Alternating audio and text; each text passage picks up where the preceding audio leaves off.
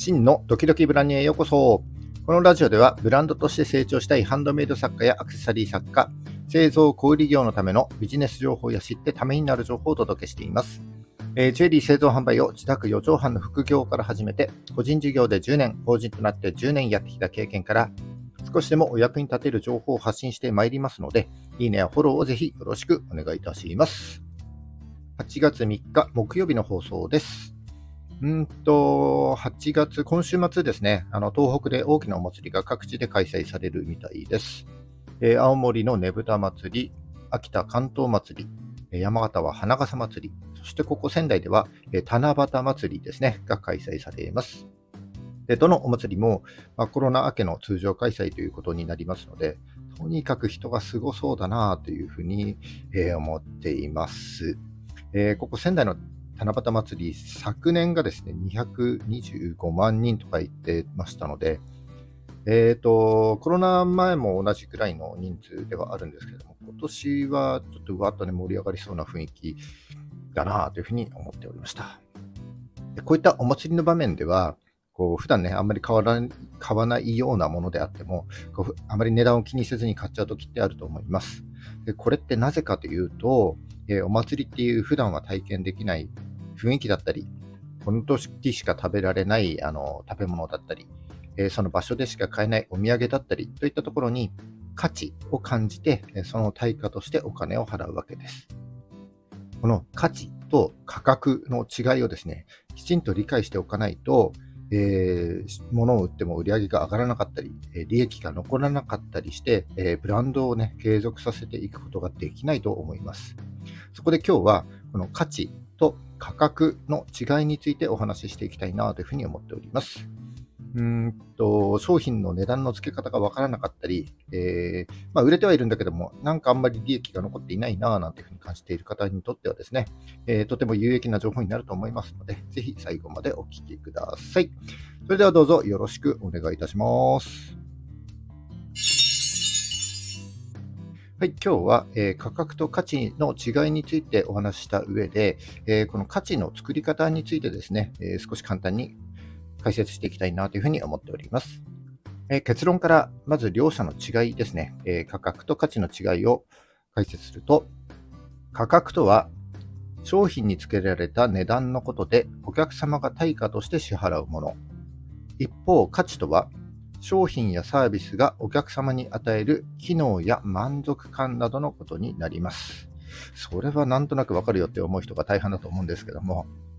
これって両者逆の立場になっていることに気づいていますか？もう一回言いますね。価格とはお客様が対価として支払うもの。価値とは商品やサービスがお客様に与える機能や満足感などのこと。どうでしょう？えっと、オープニングでお祭りの話をしましたけども、これをね、もっと抽象的に言うとですね、えー、普段は体験できない雰囲気や世界観、その時しか買うことができないという限定感、その場所でしか買えないという希少性、これが価値で、えー、そしてその対価が価格となるわけです。で、逆に言うとですね、価格に見合った価値えー、価格以上に感じられる価値を、えー、提供してあげることができれば、価格はいくらでもいいということになるわけです。はい。えー、そしてこの価格についてですけども、あの業界の慣習で、例えば原価の3倍とか4倍とかでこう価格設定する人も多いと思うんですけども、それって何でですかね？あるいは、原価にですね、工賃とかデザイン料、パッケージ費用を上乗せして価格を設定する人も多いと思うんですけども、そこにお客様って価値感じますかね？じゃあどうやって価格を決めたらいいんだっていう話ですけども、結論ですね、いくらでもいいと思います。まあでもそれじゃわからないっていう人もいると思うので、例えば、えー、毎月売り上げが100万円必要だったら、1000円のものを1000個売れば100万円ですよね。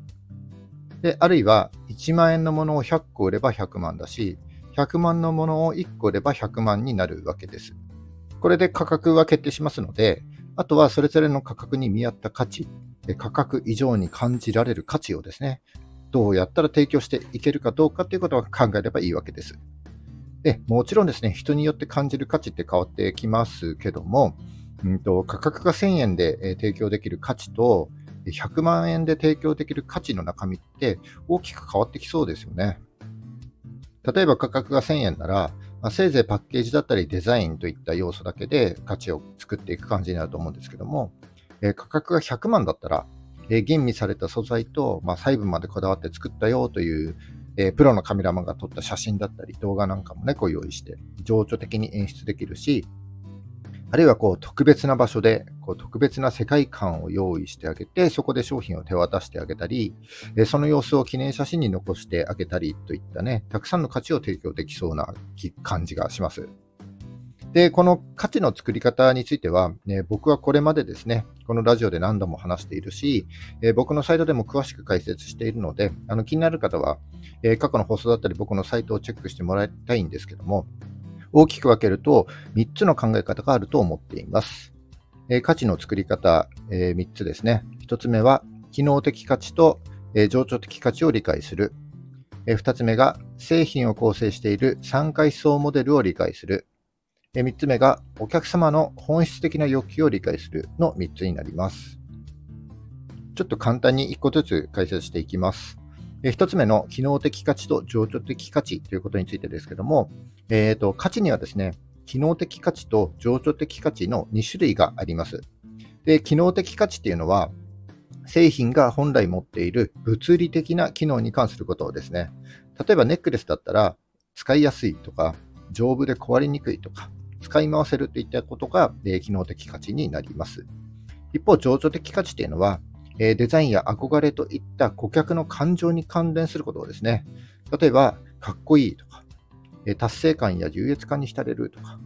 思い出や記念になるといったことがですね、え、情緒的価値になります。えー、一言で価値って言ってもですね、この2種類があるってことを理解していただいて、え機能的価値、え情緒的価値の2つに分けて考えることで、え提供できる価値っていうのはたくさん作っていくことができるということになります。で、2つ目が、え製品を構成している3階層モデルを理解するということですね。えこの3階層モデルというのは、えアメリカの経済学者であるフィリップ・コトラーさんですね、によって考案されたもので、え3つの重なった、え直径10センチくらいの円をこう想像してもらいたいんですけども、円の中心、真ん中は、え製品の価値の本質になります。でこの本質はですね、後ほど解説します。でその中心から外にある、だいたい5センチくらいの円が、え製品の実体ですね。え製品の実体、製品そのものになるんですけども、え製品のデザインだったり、え素材だったり、え性能やパッケージなどですね、この製品を構成している要素が含まれているということになります。そして一番外側の10センチくらいの円が、え、製品の付随機能の部分に当たります。でこの付随機能というのは、例えば保証だったり、え、配送、アフターサービスなんていうのがここに含まれてくるわけです。えー、一つの製品をですね、このように3階層モデルに当てはめて分けて考えることで、えー、提供できる価値というのは作りやすくなるということになります。で、最後、えー、お客様の本質的な欲求を理解するということですけども、え、先ほどの、え、製品の3階層モデルの円の中心はですね、え価値の本質というふうに言いましたけども、それはですね、お客様が抱いている本質的な欲求のことになります。え本質的な欲求とは何かというとですね、え例えば、ホームセンターに、えノコギリを買いに来た人はですね、えー、ノコギリを買うことよりも木を切りたいっていう欲求を満たしたい。これがね、あのー、本質だということです。例えばネックレスであれば、えー、周囲から毎日キラキラ輝いている大人の女性に見られたいとか、えー、あるいはかっこよくなってモテたいといった欲求がですね、えー、本質的な欲求になるわけです。この本質的な欲求を知ることが最も大事で、えこの本質的な欲求が起点になってですね、え先ほど説明した、え2つの価値の作り方にこう大きく影響してくるということになります。えこの3つの価値の作り方についてですね、え気になる方は、えまあ、僕の過去の放送だったり、僕の、えサイトの方ですね、チェックしていただければなというふうに思います。はい、以上、今日は、えー価格と価値の違いについてお話しさせていただきました。えまとめると、価格はお客様が対価として支払う商品の値段。価値は、えー、ブランドが提供する商品やサービスが持っている機能や満足感のことになります。えそして、え価格に見合った価値、え価格以上に感じられる価値を用意してあげれば、価格はいくらでもいいということですね。で、価値の作り方は大きく分けると3つの考え方があると解説いたしました。え3つの考え方は、え1つ目が機能的価値と情緒的価値を理解する。2つ目が製品を構成している3階層モデルを理解する。3つ目がお客様の本質的な欲求を理解するということになります。はい。えっ、ー、と、以上ですね。今日のラジオを参考にしていただいて、まあ、価格に見合った価値ですね。価格以上に感じられる価値をきちんと用意して、お客様にしっかりとした価値提供をしていってはいかがでしょうか。ということで、えー、今日は終わりにしたいと思います、えー、今日も最後までお聴きいただきましてありがとうございます。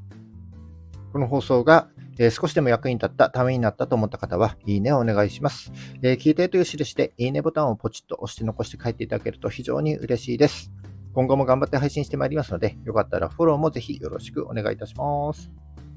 はい、8月3日木曜日ですね。今日も暑くなりそうですね。皆様、体調管理には気をつけていただいて、くれぐれも熱中症に、えー、ならないようお過ごしください。それじゃあ、バイバイ。